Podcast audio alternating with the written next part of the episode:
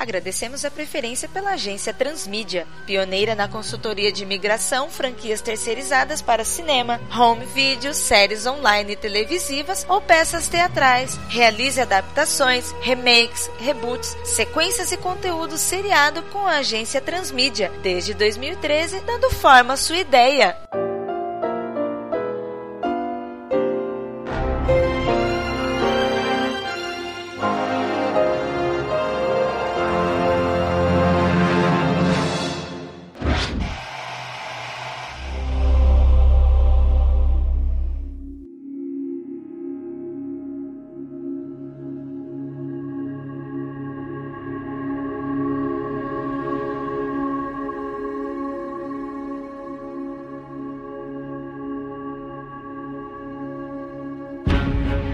Noite, senhores. Boa noite. Boa noite. Vocês aí imaginam que a proposta de, dos senhores na outra ocasião que estivemos juntos foi um sucesso. A companhia aceitou muito bem a proposta dos senhores para o projeto do filme do Lobo, então foi até por isso que trouxemos aqui novamente mais um projeto que a companhia tem de um seriado para os renegados. Eu estou aqui como representante novamente da DC Entertainment. Dessa vez a gente vai focar um pouco mais no canal CW, nosso canal próprio da Warner, e a gente gostaria de ouvir dos senhores aí o que vocês têm planejado para esse concept.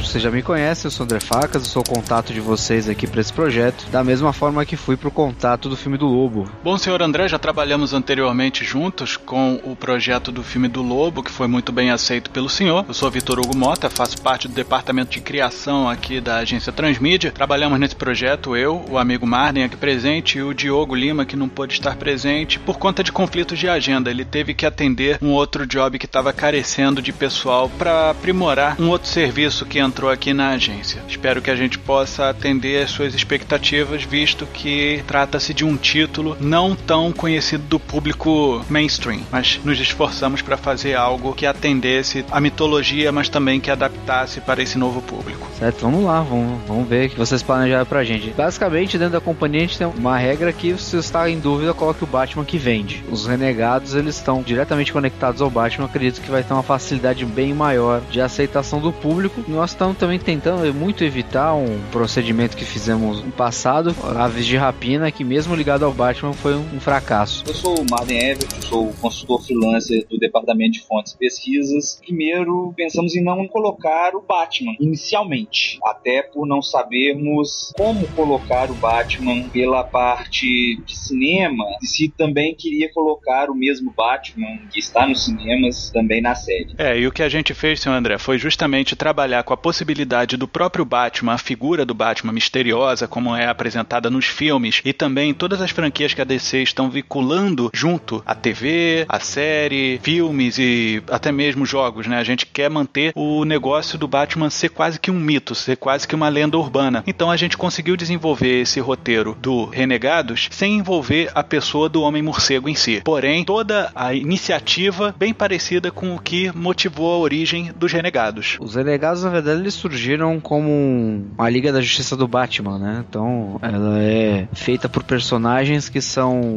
fora do comum. Na sua época eram quase todos personagens novos, alguns com poucas aparições, praticamente todos eles uma página em branco, e eles foram desenvolvidos mais criteriosamente no decorrer da série.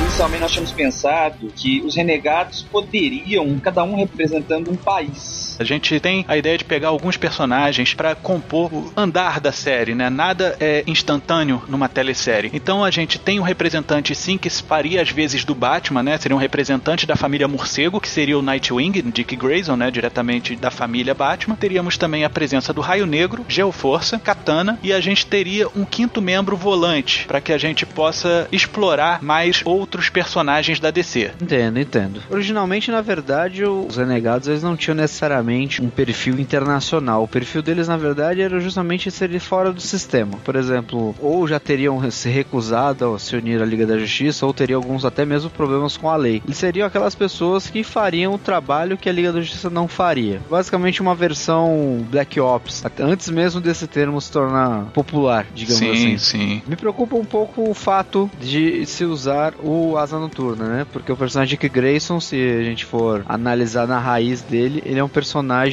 grande, que o nome dele sempre circula pelo cinema. E isso, por ser um personagem forte, por ser o primeiro sidekick, ele é, também tem um tamanho tão grande quanto o próprio Batman e uma legião de fãs até grande. Eu entendo o uso dele. Mas a gente pode ter alguns problemas nas produções paralelas no futuro. Become your greatest heroes. Basicamente, o que a gente desenvolveu pra série, logicamente, uma telesérie que vai ser veiculada ao Warner Channel, é o CW, né? No CW. caso que vocês utilizam, vai ser uma série de três episódios a priori, vão fazer um mid-season pra ver como é que é a aceitação. Vocês estão correndo por fora também com Arrow e Gotham, que vai estrear agora, que provavelmente vai ser É, um sucesso. Ou, na verdade, Arrow já é um sucesso, né? Sim, Hoje sim. nós estamos indo para a terceira temporada, já gerou o primeiro spin-off, né? Uma releitura do Flash. Mesmo em pesquisas recentes aí com o público, nós identificamos que dessa onda que tá acontecendo agora de properties voltadas dos quadrinhos, Arrow é a mais bem aceita, né? Então, é bem à frente da concorrente que tem ligações com os filmes e Arrow totalmente independente, né? Até então, com uma boa aceitação do público. E o que a gente pretende justamente com o Renegados é corroborar esse espírito de integração entre as séries. Inclusive, a gente tem muita inspiração junto ao Arrow. A gente respeita muito o que vocês estão realizando junto a essa série do Arqueiro Verde. Isso me leva até uma, uma suposição. Por que não, então, não usar o personagem Arsenal? É, foi algo que nós chegamos a pensar. Mas pensamos também no que o senhor falou agora, que uma coisa que tem o Batman vende. O seu colega aqui, inclusive, ele disse que justamente não se usaria o Batman. Pensando nisso, a gente não quer usar o personagem Batman, mas ter algo ligado ao personagem Batman. Mas é, o Arsenal foi um personagem que chegamos a pensar, inclusive ele não saiu da equipe. O que nós colocamos foi que vamos pensar no Dick Grayson inicialmente e o Arsenal vindo posteriormente, assim como foi feito nos quadrinhos. Dependendo da versão que você está falando dos Renegados, quem começou, a, inclusive, essa formação que usa o Asa Noturna, na verdade, foi o Arsenal. E foi justamente o contrário. Ele traz o Asa Noturna para a equipe. A princípio, relutantemente, né? É que a gente, no caso, está utilizando o próprio Nightwing como uma versão do Batman mesmo. Então, a gente não está respeitando, até peço desculpa, o cânone do engajamento do Dick Grayson, mas é por uma boa causa mesmo. Entendo, mas talvez o uso do Arsenal como o líder de fato da equipe seria uma conexão, até porque o personagem até já apareceu em Arrow, então você pode ter até uma conexão direta. Outra preocupação nossa foi justamente essa série, por mais que ela ocorra na mesma linha que Arrow, não se tornar um Arrow 2, ser uma sequência de Arrow em outro horário, sabe? A gente gostaria de fazer de uma forma que ela fosse bem singular, que ela tivesse identidade própria e não estivesse necessariamente ligada aos eventos de Arrow, não fosse uma segunda opção de próprio Arrow. Na verdade, a gente tá trabalhando muito agora internamente com o conceito de universo compartilhado, né? Uhum. É, isso já é trabalhado em outras séries, inclusive séries que não tem nada a ver com esse tipo de property, como até Grey's Anatomy, as inglesas, o Doctor Who, Torchwood, você tem Private Practice, que tem Uhum. Grey's Anatomy que tem mais ou menos os mesmos personagens entrando e participando dos episódios umas das outras, mas as histórias necessariamente não se cruzam. Existem alguns pra- cruzamentos.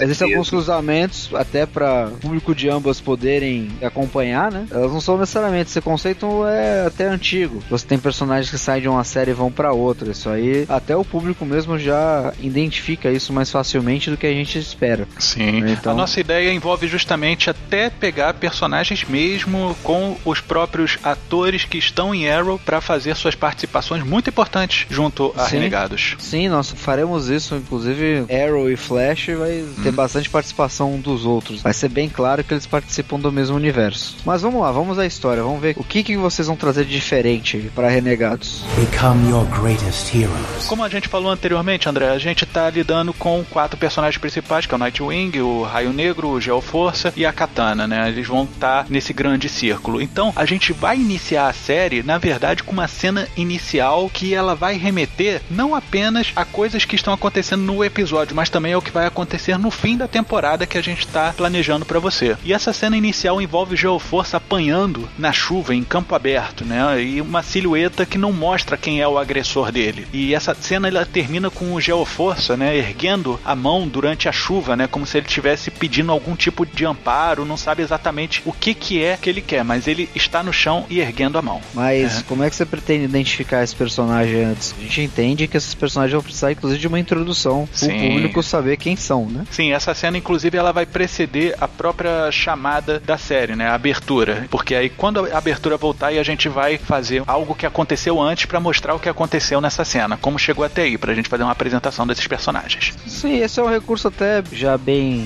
utilizado, até mesmo um seriado da concorrência, em um dos seus primeiros episódios ele usa esse recurso, mas é um recurso mais voltado dentro do próprio episódio, né? Agora dentro da temporada, realmente pode ser uma coisa nova. Mas vamos ver, vamos, vamos, vamos pra história. Become your greatest heroes. A gente vai dizer que o Nightwing ele descobre lá em Blood Raven que moradores de rua estão sumindo misteriosamente na cidade dele. E essas pistas levam a um grande boato de que eles estão recebendo oportunidades de refazer as suas vidas em outro lugar do mundo. Sabemos que é a Markov, a gente vai saber disso, através de um programa que vão chamar de Second Chance, uma segunda chance. Aí a Amanda Waller é visitada pelo Nightwing e ele pergunta se a empresa dela tem algo a ver com isso. Aí a Amanda diz que não só muito do maquinário dela foi apreendido durante um assalto pirata no Oceano Atlântico, como também uma das cientistas especialistas em decodificação meta-humana foi sequestrada. Muito embora ela não tenha um resgate estipulado pela cabeça dela, simplesmente sumiu qualquer tipo de informação relativa a ela. Certo. E esse encontro do Nightwing com a Amanda Waller, a gente pode, inclusive, já que vai ser um universo compartilhado, a gente pode usar um ou outro personagem que já apareceu ou que faz parte fixa de Arrow. Seria, a gente pode usar aí o Arsenal, ou seja, o momento que o Dick se junta ao Roy para poder montar a equipe, já que o senhor pretende que o Roy apareça também nos Renegados, ou inclusive o próprio Oliver Queen como Arrow levando Nightwing ou estando naquele local no momento. Até porque nós já temos a personagem Amanda Waller no seriado Arrow. Ela já apareceu, já é uma personagem predominante nesse seriado, até porque um dos últimos plots da segunda temporada fala muito da Esquadrão Suicida, né? Uhum, que é uma própria que a gente tá tentando encaixar aí como um futuro spin-off. E a atriz até, inclusive, ela já trabalha conosco, podemos até usá-la. Talvez seja a ponte necessária, você não precisa nem usar o próprio Oliver Queen, nem o próprio Arrow para fazer essa ponte. Mas prossiga. Become your greatest hero.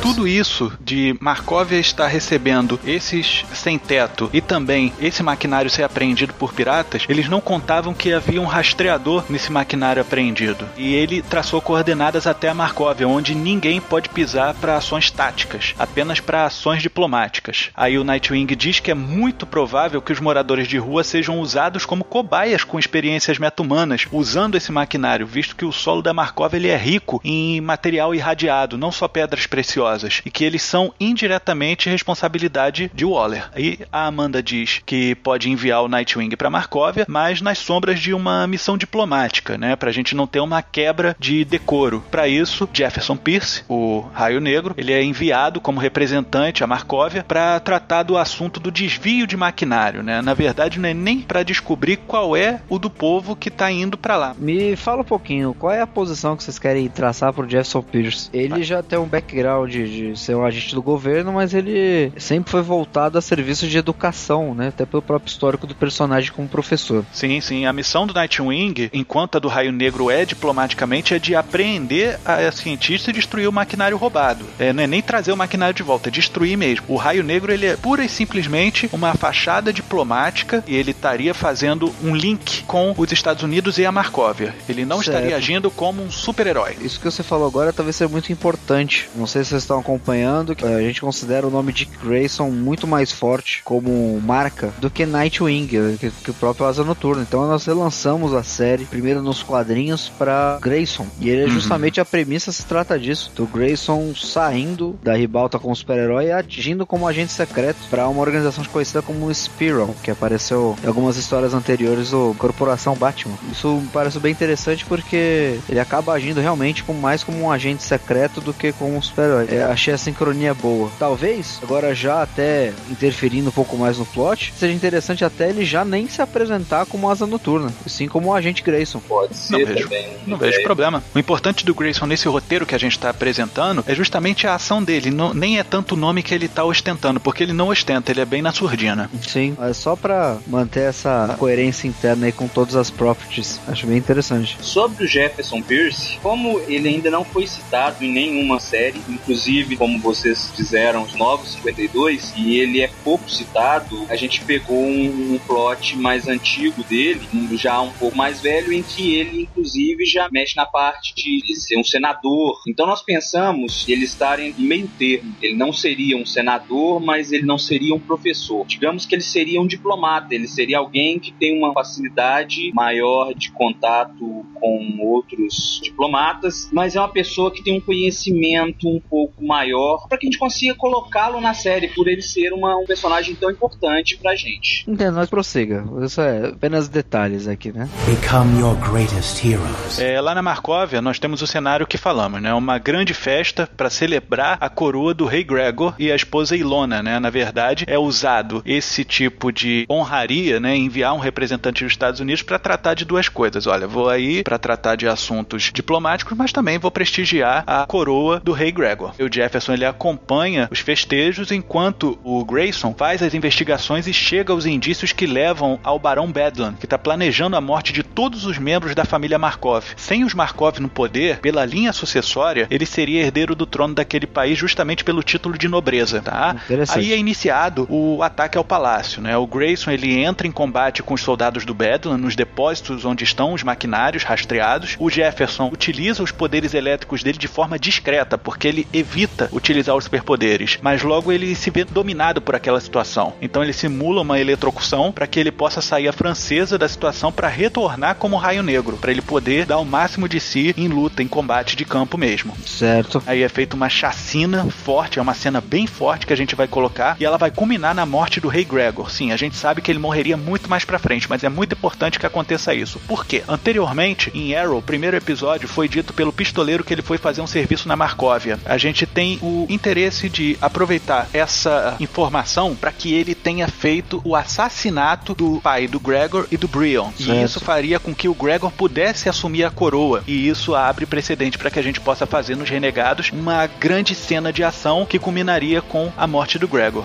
Falando do plot, como a própria Waller teria mandado o Grayson e o Jefferson pra Markov, não seria estranho um outro personagem ligado diretamente a ela fazer justamente o que eles estão tentando desvendar? A realidade é o seguinte: a ideia foi que isso aconteceu antes do pistoleiro ser preso pela Amanda. Isso acontece entre o episódio que o pistoleiro aparece em Arrow, no episódio 6 ou 7 da primeira temporada, eu não me recordo agora. A ideia é que isso tudo aconteceu na Marcóvia antes desse episódio em Arrow. Então, quer dizer, estava na Marcóvia, fez o seu serviço, voltou e foi fazer o serviço na cidade do Oliver. Isso dá uma facilidade, inclusive, para que possamos colocar o Roy Harper como arsenal um pouco mais à frente, ou poder mostrar o porquê de não ter tanta ligação com Arrow, além da Amanda Waller e outras coisas que nós vamos explanar mais pra frente. Essa grande chacina é feita, ela vai culminar na morte do Rei Gregor, né, com tiros disparados contra o Brion. E ele se arrasta para fora do palácio, no caso o Brion. Numa noite chuvosa, ele ergue a mão pro céu, né, assim que ele vê uma silhueta. Aí ele é amparado pela tal cientista que o Grayson foi buscar. Aí enquanto o Raio Negro ele tá conseguindo salvar a rainha Ilona de ser morta pelo Bedlam, o Grayson ele descobre que todos os equipamentos estão ali, exceto um extrator radiativo de compostos minerais. Aí a cientista leva o Brion até o subsolo do palácio e lá ela mostra que tem um laboratório improvisado com o tal extrator de radiação, porque o palácio não estava ali à toa. A radiação mineral embaixo do palácio fornecia calor e energia para toda a edificação do palácio, sendo ali o ponto mais limpo desses minerais irradiados. Por isso que esse extrator ele foi utilizado com tanta perfeição. Aí depois de ouvir sobre o projeto, sobre o que se tratava e tudo mais, sangrando, né, aos borbotões, o Brion pergunta se ela pode fazer algo para que a Marcóvia não seja tomada, né, não seja assaltada pelo Barão Bedlam. Aí ela diz que a Marcóvia pode salvar ele se ele permitir que a Terra devolva a vida para ele, mas que corre o risco dele não estar pronto para isso, não aguentar essa carga, já que ele não tem muito a perder, né? Ele aceita, ele se submete a esse maquinário da doutora, que ela chama de gerador de geoforça. Os batimentos cardíacos dele acabam acelerando e ele tem um infarto fulminante. O Grayson e o Raio Negro eles se unem e botam os homens do Bedlam para correr. A Ilona acaba sendo coroada como rainha plena da Markovia e um funeral com todas as pompas é feito pro Gregory e pro Brion, porque os corpos são encontrados, os herdeiros legítimos da Markovia, só sobra para ela a coroa. Aí o Grayson e o Pierce levam a doutora de volta para os Estados Unidos, mas todo o maquinário foi destruído, como eu falei, pela própria galera lá da Markovia, né? Na tentativa de salvar o Brion e de evitar que algo errado fosse feito com esse maquinário. Aí na Markovia, a Ilona tá sozinha, isso já é uma imagem mais pro final do episódio, tá lá no salão do trono e o Barão Bedlam, ele aparece e diz que não terminou o que veio fazer. Aí ele pega a Ilona e dá um beijo nela. Aí a rainha dá um sorriso e diz: Ó, eu te prometi a Markovia, mas esse trono é meu. No tempo certo você vai ser o meu rei, mas se lembra de quem manda aqui. Aí o Bedlam diz que a Ilona pode ser herdeira por conta do casamento com o Gregor, mas que ainda tem uma linhagem de sangue para a sucessão do trono. Aí ela diz: Ó, uma bastarda, mas é herdeira legítima. Tô sabendo disso. E o que você quer que eu faça quanto a isso, Ilona, né? O Bedlam pergunta e ela diz: Ó, nada, pois seria um problema diplomático que eu estou querendo evitar. Ah, então você não vai fazer nada? É, eu disse que você não faria nada quanto a isso. Ninguém da Markovia vai fazer. Por isso mandei alguém para dar a tal bastarda o mesmo fim que foi dado pro Brion. Aí a gente vai intercalar as cenas com o final dela mostrando a doutora, que é totalmente devotada à causa do Bedlam, né? Ela foi convencida, tanto pelo Bedlam quanto pela Ilona, a seguir os planos deles. E ela voltou não porque foi resgatada, mas sim porque é parte do plano contra os Markov. E primeiro tem o negócio da cena do início do episódio, que é o Brion, né? O, no caso Geoforce, erguendo a mão em chuva e tudo mais. E agora a gente vai ver uma fumaça, né? É um pós-créditos de depois de episódio que a gente vai colocar. Essa fumaça saindo de dentro da do Brion e de repente a mão dele vai sair da tumba durante a chuva. E é assim que vai nascer o Geoforça. A cena é bem interessante, até mais interessante do que a origem tradicional dele. A minha grande preocupação agora, já pensando nos detalhes, é como retratar esses personagens todos, né? Já que eles vão ser bem diferentes do que a gente está acostumado a ver no material original. E tem uma trama que evoca bastante alguns outros produtos das concorrentes, né? Principalmente, acho talvez Game of Thrones, nessa parte real, seja mais aí, apesar de ser passado num mundo moderno. Become your greatest heroes. A nossa ideia para essa série, a gente vai desenvolver os seus três episódios, a gente vai tentar fazer um episódio focado em cada personagem, pra gente poder dar profundidade ao grupo, lembrando que Renegados ele é um grupo, mas que ele é muito calcado nos personagens em si, né, em suas aventuras e em suas singularidades, que na verdade eles não estão tão unidos pela missão, a missão acaba unindo eles, né? E o Brion, ele está oficialmente morto, ele tem inclusive atestado de óbito, né? Então ele não tem como herdar novamente a coroa da Markovia, mas ele sabe da existência da filha ilegítima do pai dele, que é a Tara, a conhecida Terra. E a partir desse ponto, ele tem que ir aos Estados Unidos encontrar a sua irmã, convencê-la a voltar a Markovia para que ela possa herdar a coroa dos Markov e organizar todo o país na mais santa paz. Mas a gente tem planos também para Tara, que a gente sabe que junto aos Titãs ela foi uma traidora, e a gente vai utilizar inclusive o personagem citado em Arrow, o Slade. Certo, até porque ele já um personagem que nós já usamos tanto em Arrow quanto Smallville, ele é um personagem já forte, já. Já está se tornando bastante conhecido. E o interessante é que a gente vai mostrar que a Tara ela vai conseguir os poderes, ela vai acabar manipulando o irmão, porque o irmão ele tem mais consideração por ela do que ela por ele, porque ela se acha rechaçada. Ela vai acabar adquirindo os poderes que ela tem junto a DC Comics, né, bem parecidos com o do irmão, e ela vai aceitar a ajuda do irmão justamente para que ela tenha direito ao que ela tem e também o Slade manipulando para que ele também seja um monarca. Ele vai ser o rei da Markovia se essa mulher acabar assumindo a coroa. Então a gente tem uma briga não apenas dos heróis contra os vilões, como também entre vilões, porque também é do interesse do Barão Bedlam e da Ilona evitar que a Tara volte junto com o Slade e tome o trono deles. Então a gente tem uma briga em várias frentes aí. E isso também nós Isso. podemos usar como um plot para explicar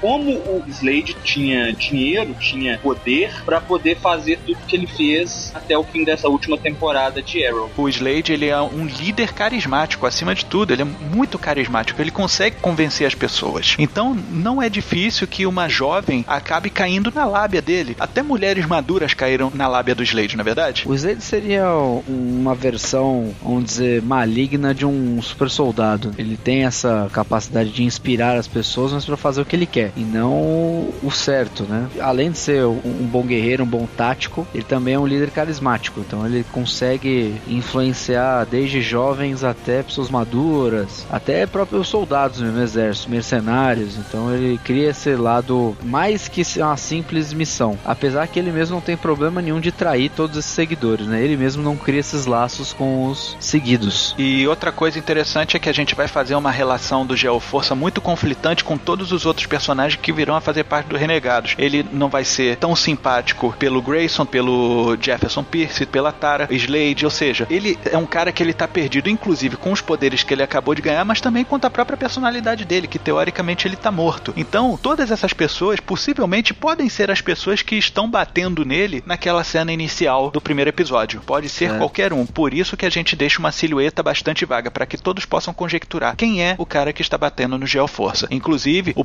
poder dele, a gente cuidou para que fosse o mais extravagante, né? O que fosse o de maior uso de CG, por isso que a gente nem utilizou o metamorfo nessa equipe, para que a gente tenha uma maior empatia do público em relação a ele. Não necessariamente o personagem principal tem que ser o líder de uma equipe. Ele, na verdade, tem tudo para ser um personagem muito simpático ao público, justamente pelos poderes que ele tem e o público descobrir os poderes junto com ele. Talvez seja o, o personagem que a gente chama que são os olhos do público, né? O canal de introdução esse mundo novo, né? Exatamente. E como ele nunca foi super-herói, porém teve treinamento militar, é muito difícil para ele aceitar que o Grayson, um cara bem mais jovem do que ele, seja o líder da equipe da qual ele tá formando. Então isso vai gerar muito embate. Inclusive o Grayson, ele tem uma ligação com o Batman, inclusive nos métodos de treinamento, e ele vai poder ajudar o Brion a desenvolver o controle sobre seus poderes, né? Falando, não, você tem que se valer disso, disso e daquilo outro. Isso pode ferir muito o ego do Brion em relação aos seus próprios poderes. Ele, eu não vou aceitar um negócio desse. Become your greatest hero.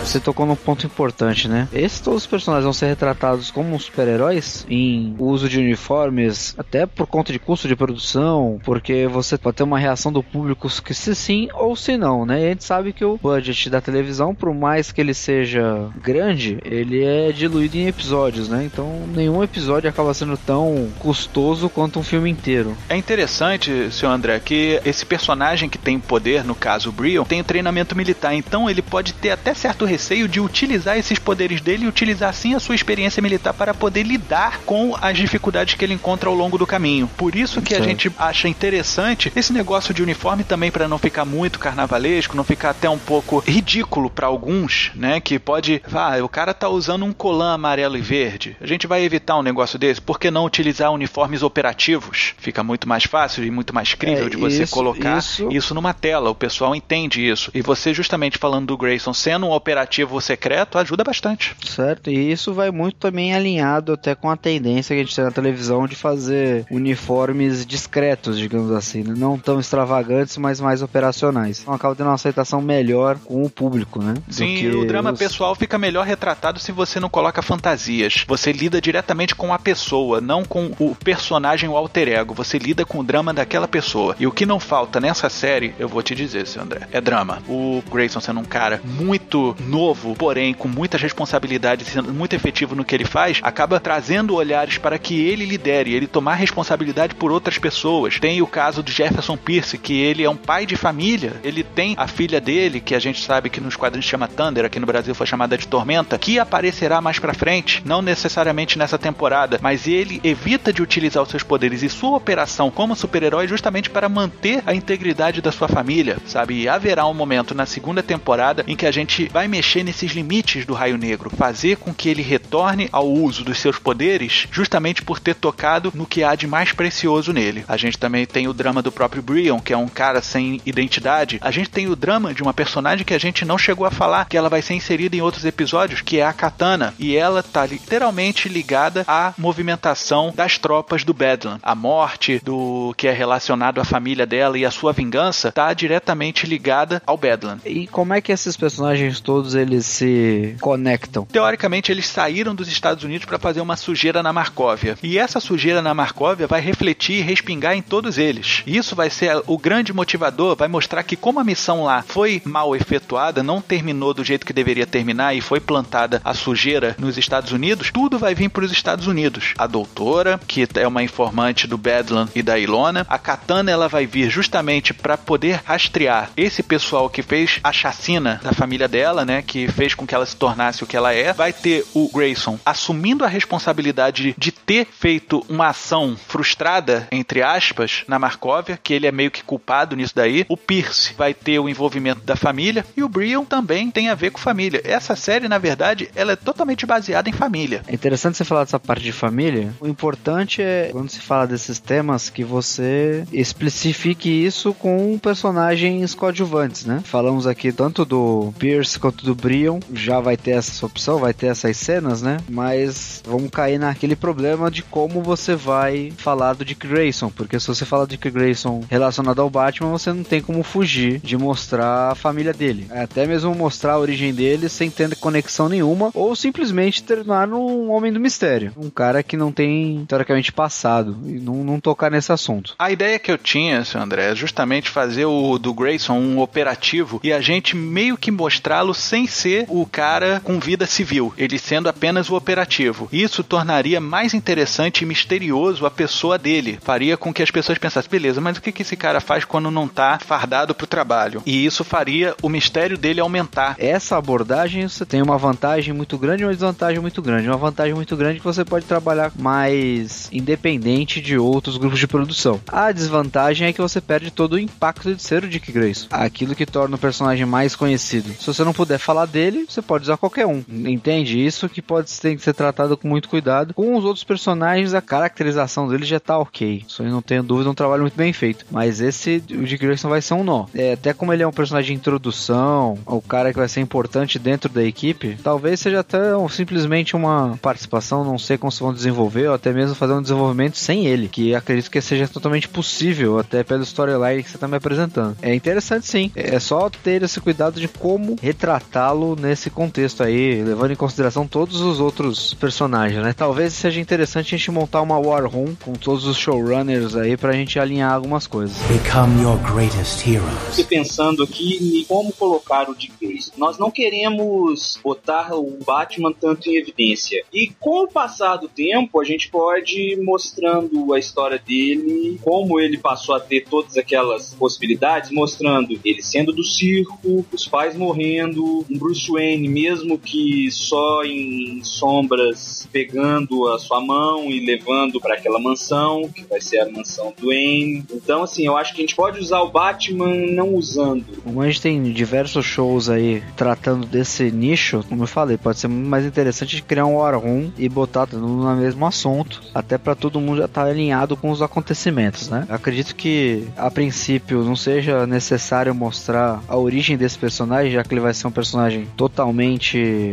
workaholic, né? Teoricamente não tem vida social, ele vive pro trabalho dele, mas em algum momento, algum episódio focado nele pode mostrar um treinamento e não entrar muitos em detalhes, né? Ele pode ser tratado como um cara que já chegou dentro da organização que ele está hoje com uma bagagem, e essa bagagem fica no ar, né? E óbvio, mostrar que ele é de Gotham, dar essas dicas não tão óbvias, né? Porque acaba sendo óbvio para quem já é fã, fica como um easter egg. Talvez seja até mais interessante assim. De qualquer forma, tem que ser tratado de uma maneira especial em relação aos outros. Talvez até por isso, novamente, a lembrança do Arsenal talvez seria um personagem muito mais tranquilo. Nesse sentido, você teria muito mais liberdade de criação com ele. E sim, interessante você ter falado do Arsenal nesse momento, André, porque a inserção dele na série seria justamente o seguinte: ele seria o cara que tentaria colocar o Geoforça contra a irmã, porque ele saberia que a Tara foi manipulada pelo Slade. Slade esse advindo diretamente de Arrow, e ele entraria numa segunda temporada tentando abrir os olhos do Brion, falando: "Olha só, você tá achando que você tá conseguindo tudo refazer sua família e que tudo vai ser mil maravilhas. Não, não vai ser. Essa garota tá te manipulando e ela aprendeu com o melhor a manipular os outros. Você está sendo um idiota. Você está sendo enganado e eu vou levar a sua irmã pra prisão porque é onde ela merece estar junto com o namoradinho dela. E isso vai gerar um tipo de embate entre os dois. Até porque nessa hora É, justamente. o Slade já vai estar preso, o Arrow e a, e a equipe dele já tinham prendido o Slade, e aí a gente consegue uma, uma ligação mostrando que o Roy descobriu a ligação do Slade com a Tara, entendeu? E aí a gente tem essa ligação, esse ponto de equilíbrio para fazer essa ligação entre as duas sedes. Pode ser que esse papel que o Dick Grayson fazer seja para o próprio Roy Harper. Cria-se cada vez mais desenvolvimento para ele e não tanto pro Dick. Então o, o- o papel dele fica apenas como um personagem mais famoso, só que não vai ser tão utilizado principalmente pelo que faz ele famoso. Pode ser exatamente esse personagem que possa futuramente ser desenvolvido para ser o líder do time, né? E aí se torna cada vez mais forte a conexão desse seriado como um seriado, na verdade, spin-off de Arrow. E Sim. aí ele ganha muito mais força como um produto. Então, ao invés de você deixar um elemento novo mais pra frente pra aparecer, pra você dar essa participação, você pode já usar um personagem que já estaria na série desde o começo. Entendi. Então, talvez seja mais interessante ainda ter o Roy Harper como o, o líder de facto desse grupo, né? De ser esse agente que vai até os Estados Unidos, que participa junto com o Jefferson Pierce, e ele simplesmente substituir o Dick Grayson. E você tem uma conexão direta com o Arrow por vários Uhum. caminhos. Você vê que você já cita a Amanda Waller, que é presente em Arrow, você cita o Slade. Então, por que ao invés de fugir dessa conexão mais óbvia, que não abraçá-la até pra você Uhum. herdar o público de Arrow, né? Então, isso acaba sendo um produto muito mais forte. Então, por que Uhum. não utilizá-lo? Acho que é o mais interessante. Então né? eu posso resolver É. esse problema todo dessa série pra você nesse momento, se você deseja de fato Roy Harper sendo o personagem Isso. líder, façamos o seguinte: a priori, não coloquemos a Amanda Waller envolvida nisso. Por quê? Se a Amanda Waller tivesse interesse de que o seu maquinário fosse receptado ou destruído para que outros não utilizassem, ela mandaria o Esquadrão Suicida. Segundo, Correto. a gente pode colocar que, na verdade, o maquinário que foi apreendido, na verdade, pertencia às empresas do Oliver Queen e haveria um interesse imediato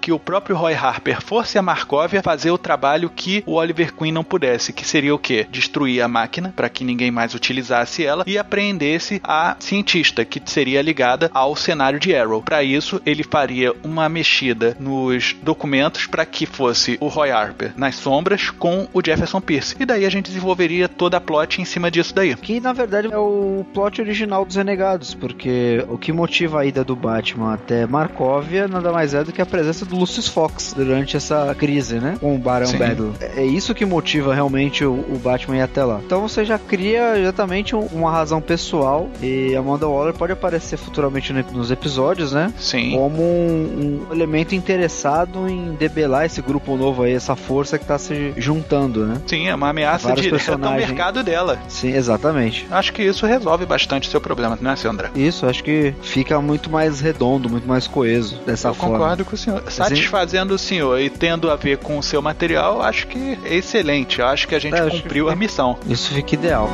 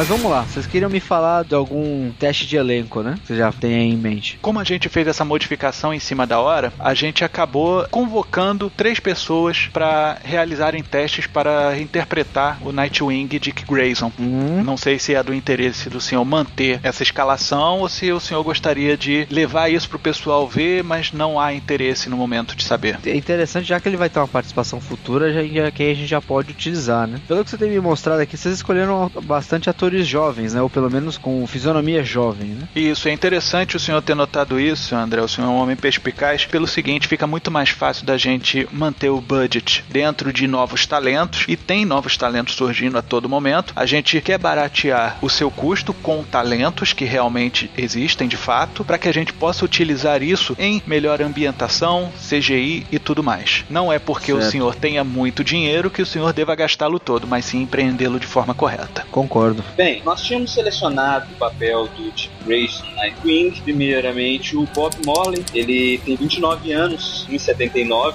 É, ele participou de Home and Away, The Strip, Neighbors e agora a última série que ele participou é The Hundred, que inclusive é uma série da casa. Na sequência, a gente tem o Steven R. McQueen. Ele tem 25 anos, 1,83m de altura. Ele fez Everwood, Minuteman, Numbers e The Vampire Diaries. Ele, inclusive, foi cotado por várias vezes na boca miúda para interpretar o próprio Dick Grayson. E a terceira escolha foi o Thomas McDonnell. Ele tem 28 anos, 1,70m. Ele participou do filme O Reino Proibido e fez as séries Lay Ordens, Purgatory e The Hundred também, como o Bob Morley. Pelo teste, eu acredito que o Steven R. McQueen seja mais que a gente imagina pro personagem, né? Um histórico, inclusive, de não usar dublê, e mais dedicado nesse sentido, né? Algo que até emula o próprio Steve Amell, né? Mas vamos passar pro Raio Negro. Para o Raio Negro, Jefferson Pierce, nós pensamos primeiro o Ben Aknab, 35 anos, 1,78m, fez The Gold Wife, Nurse Jack, Graceland, e agora a última participação dele foi em 24 horas, Live Another Day. E a outra opção é o Ty Diggs, 43 anos, 1,78m, ele fez o Daybreak, Grey's Anatomy, Private Practice e Ellie McBeal, como você falou anteriormente, séries integradas. Acho que o Diggs ele já tem, até pelos outros papéis dele, tem uma cara de mais ser pai de família, né, de ser alguém, um senador, que não você não pode usar um, um cara muito novo, né? Uhum. Você não vai ter tanta coerência assim. Acho que ele tem a cara e o jeito de quem já pode ter uma filha adulta.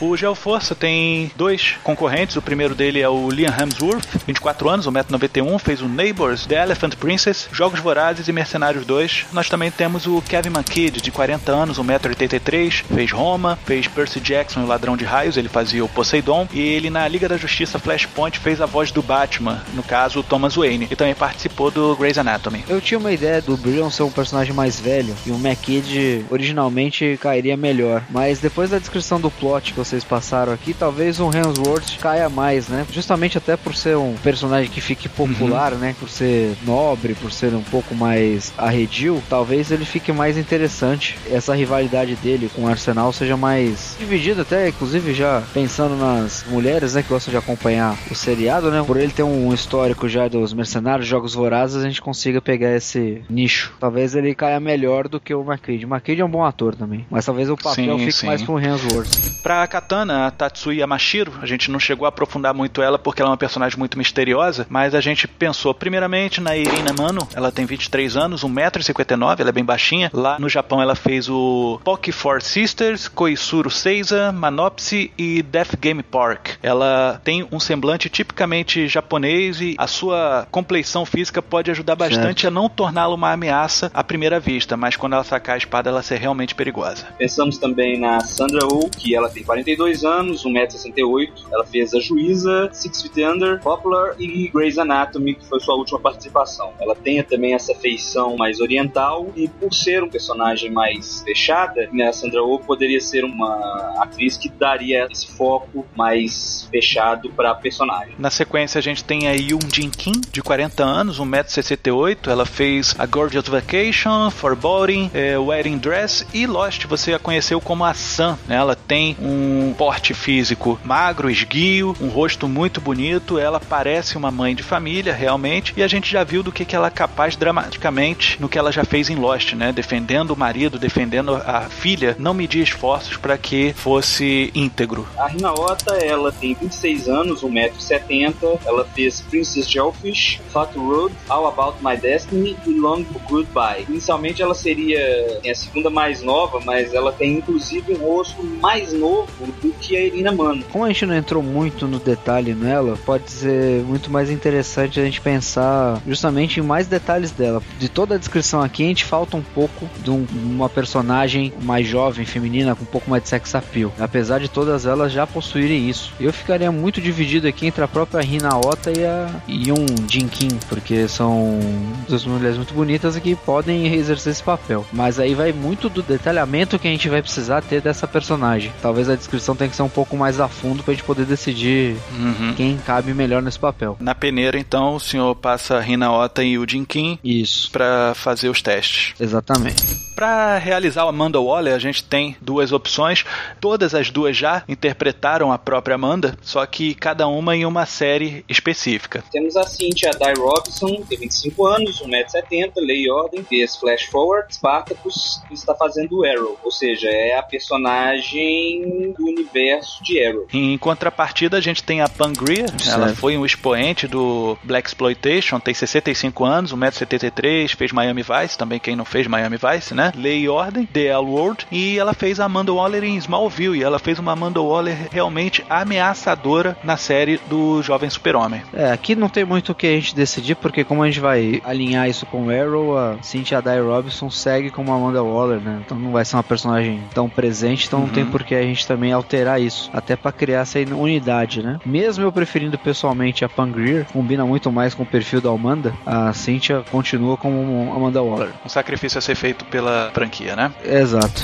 Pra fazer a rainha, na verdade, grande golpeadora do estado, Ilona Markov, a gente tem três candidatas. A primeira delas é a Funk Jensen, 48 anos, você conhece ela como a Jean Grey da concorrência. Ela Certo. tem 1,82m, já trabalhou em Star Trek The Next Generation, fez Ellie McBeal, Nip and Tuck, e atualmente ela tá pela série da Netflix Hemlock Grove. E ela tem ganhado bastante destaque nessa sequência seriada do Netflix. Temos também a Kate Walsh, 46 anos, 1,78m, fez Grey's Anatomy, fez Fargo e fez Bad Jude, que é a última série que ela participa. E a gente finaliza com a Sasha Alexander, de 41 anos, 1,70m. Ela fez Wasteland, fez Dawson's Creek, NCIS e Risley and Isles, no qual ela fazia uma médica legista chamada Maura Isles. Ela também tem um olhar frio e fora que essa mulher é muito bonita, né? Ela tem um quê do leste europeu que pode ajudar bastante na composição da personagem. Eu acredito que a Sasha tenha um, um perfil desse leste europeu realmente, mas acredito pra uma personagem dúbia dessa, a Kate Walsh já mostrou alguns papéis dela que ela tem plena capacidade até de já ser reconhecida pelo público, né? Então acho que pode ser interessante.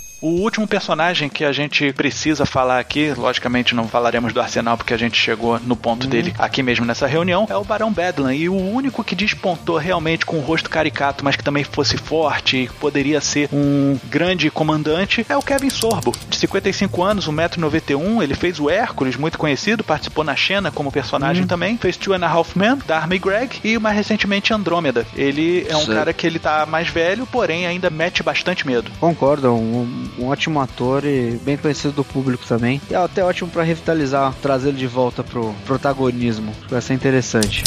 Na parte de direção, nós pegamos três nomes e todos os três são muito bons. Trabalharam em coisas bem conhecidas, sabe? Primeiro pegamos o John Dahl, que tem 58 anos, fez The Vampire Diaries, Californication, Dexter e Justified. Temos também o Manny Couto, 47 anos, ele fez Old Sci-Fi, Star Trek Enterprise, 24 horas do Dexter. E temos também o Kate Gordon, que tem 53 anos. Ele fez Gideon's Crossing, Visões Noturnas, The Killing e Dexter. Baseando-se que nas séries que eles fizeram, a que tem mais a cara do nosso projeto seria Dexter. Acho que poderia dar uma ideia boa do que a gente poderia esperar. Eu acredito que o Manny Koto, até pelo histórico dele, com Star Trek, com Dexter e principalmente com 24 horas, já que é uma série que vai tratar de uma parte política, vai ter bastante ação e vai envolver ainda efeitos especiais, acho que ele é um diretor que consegue levar todos esses elementos de que ele já tem um conhecimento em relação a isso. Então eu fico com o Koto. Pra finalizar essa nossa escalação, senhor André, a gente tem na produção, eu inclusive já vou tirar uma das opções, que é o próprio Menicoto, que a gente sabe que ele tem um potencial muito grande, então a gente não queria perder a oportunidade desse homem na nossa produção. Eu vou tirar ele nesse momento porque ele já vai dirigir. Então vou me focar nos outros dois. Primeiramente, o Ivan Katz, que tem 53 anos, ele fez JAG, né, o chamado JAG, Ases Incríveis, eu não lembro como ficou aqui no Brasil. As Ele Invencíveis. fez Ases Invencíveis. E ele Isso. fez The Event, 24 horas, e Body of Proof. E também temos o Robert Cochran, de 62 anos, ele fez o La Femme Nikita, The Call, Company Man e 24 horas, juntamente com o Manny Cotto. Os três trabalharam juntos, né? Os três trabalharam 24 horas. Talvez uhum. o Cochran, até pela experiência que ele tem em La Femme Nikita, que é uma série bem longeva e que vai trabalhar com bastante dos mesmos temas que nós, agentes, jogo duplo, tramas internacionais, talvez seja o homem para compor com o Koto essa dupla aí de produção e direção, né? Koto aqui a gente fala mais para ele dirigir o piloto, né? A nossa ideia, como eu falei, era pra gente fazer algo de 13 episódios para a primeira temporada, fazer um mid-season para ver como é que é a aceitação de fato, lembrando que Arrow é o grande carro-chefe. A gente leva em consideração que hoje a gente observa uma tendência dos novos seriados serem um pouco mais curtos, ou a temporada realmente ser dividida em duas, né? De fazer duas uhum. temporadas menores por ano, ou que comumente se chama de mid-season, né? Sim. Pode ser que a gente consiga criar esses dois arcos de histórias aí durante o primeiro ano, mas lógico que para a companhia acaba sendo mais seguro você ter esse mid-season aí que são menos episódios, menos investimento inicial. Caso você tenha algum problema, não dê certo, né? A gente sabe que isso acontece, não será uma perda tão grande. I am here to stop you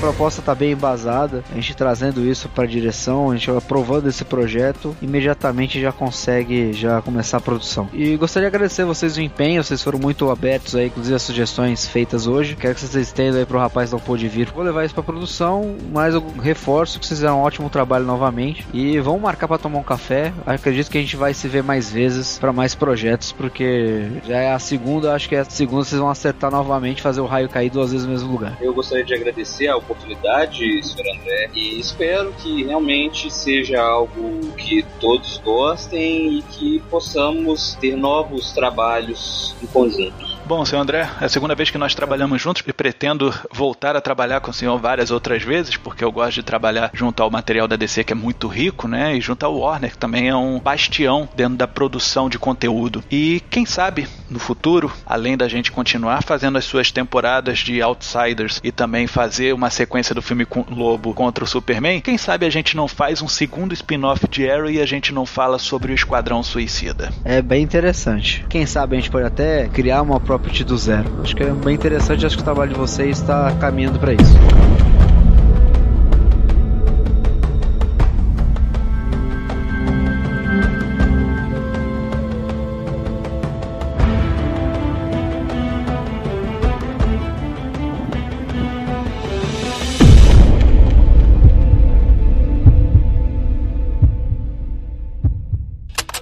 Também da forma sua ideia. Seja um cliente da agência Transmídia. Basta enviar sua sugestão para orçamento no e-mail contato